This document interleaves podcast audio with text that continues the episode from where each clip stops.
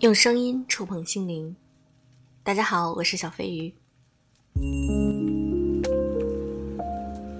其实呢，小飞鱼也有思考过，我的电台还要不要继续做下去。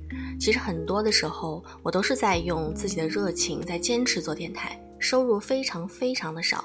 如果我跟你们说，嗯，我做的这个付费的节目，嗯，可能只有一少部分的粉丝会为我付费以外，其他的人呢都是免费收听。那又遇到付费的节目，大家就选择不购买。其实这对于我来说呢，嗯，并不算是鼓励，因为，嗯，因为我。长期是没有收入的，在做电台这一块儿，嗯，所以也希望大家能够给我一些正向的反馈。有的时候呢，人可能遇到一个积极的正向反馈，嗯，会对自己有一个更好的一个激励作用。毕竟呢，现在短视频或或者说其他一些呃平台已经比。这种电台要更加的能够变现，嗯，我也考虑过是否就是停掉电台，因为毕竟比较耗精力，我还有自己的工作。那其实做视频可能会更容易变现一些，但我又一想到我在这里有很多很多的粉丝在等着收听我的节目，那也希望大家能够多多的支持我。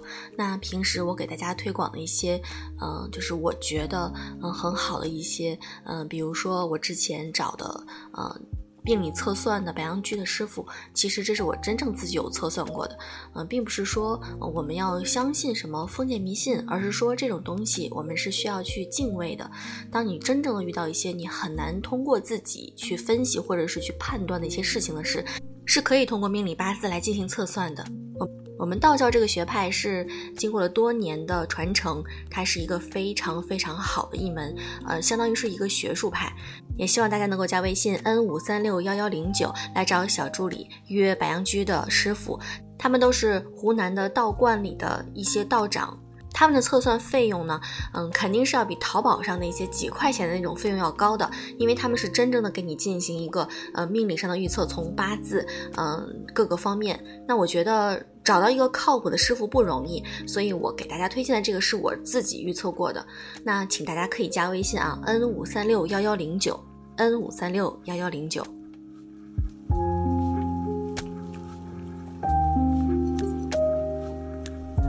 今天呢，我想和大家分享一篇我非常喜欢的作家艾米雅的文章，《无关儿女情长，只是正常漂泊》。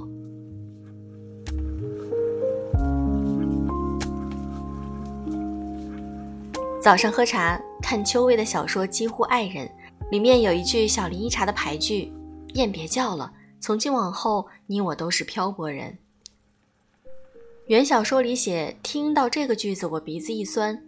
书这头的我看到这句也是顿时被打动，我把它发在朋友圈里，没想到引来了我这几个月最高赞。点赞的朋友形形色色，我以为只有单身异乡创业的人才会知晓这文字背后的意境，没想到最早私信我的是一个刚刚做了妈妈不久的女友。她同我说：“早上看到你这句，我眼泪往下掉。我离开职场两年多，你生过孩子，会明白这几年对一个女人而言意味着什么。”特别是有一天早上，喂完夜奶的我独自躺在床上补觉，孩子被爷爷奶奶抱在客厅里逗笑，老公早就上班去了。我突然升起一种极其可怕的想法：他们才是一家人，孩子是他们的，快乐是他们的，我什么都没有。其实不在于那一刻他是产后激素水平作祟，还是真的感觉到了孤独。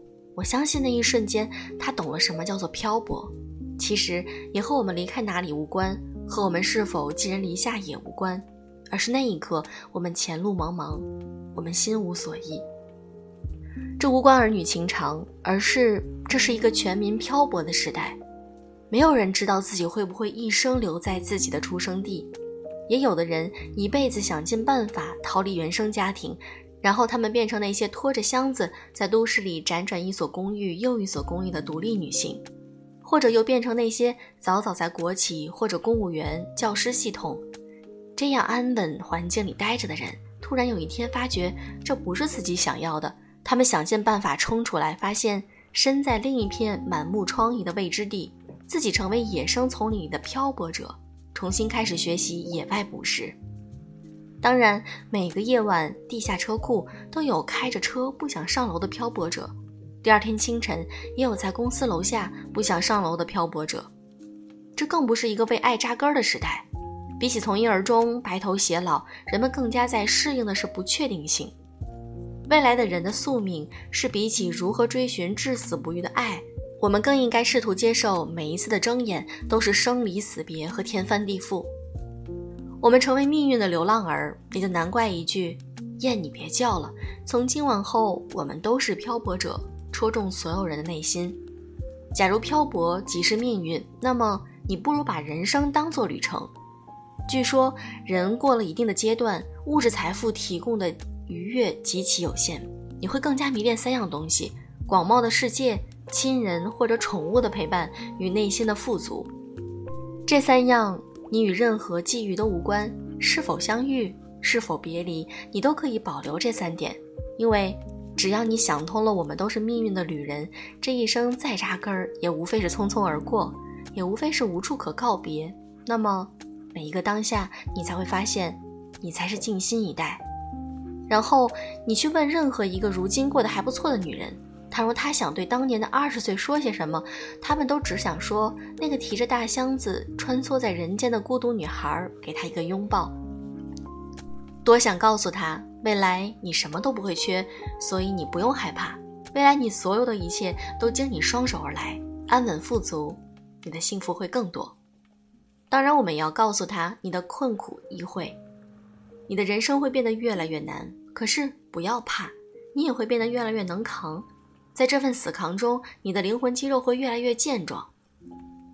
有姑娘在微信后台哭诉说：“为什么我已经分手三个月了，看见他要结婚，我心都要碎了。”请你告诉我，如果情绪真只是一个念头，都是幻觉，那这些我们爱过的、恨过的，你真的不算数吗？不算数。但是，治疗悲伤和不甘最好的方式，终究只有感恩。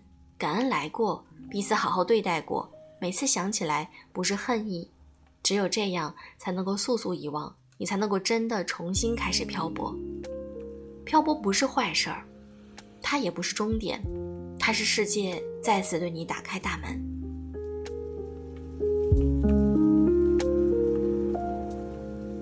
所以，对于女人而言，每一次离别都要当做一次洗礼，每一次孤寂都要像下一个台阶，牢牢长在你的人生上。因为生命就是这样一回事，任何时候，你看别人都是最小，只有自己是离殇。但是，你只有不要怂，不能离场，直到最后，你才能真的说一句：“感谢当年不娶之恩。”那一句，雁会听见。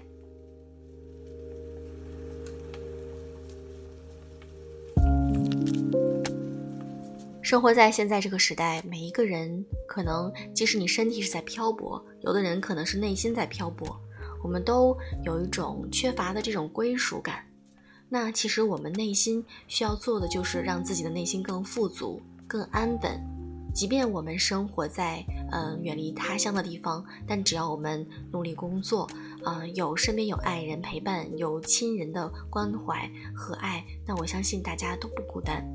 大家听我的节目也能够感受到温暖。好了，今天的这一期就是这样，也感谢你的全程收听。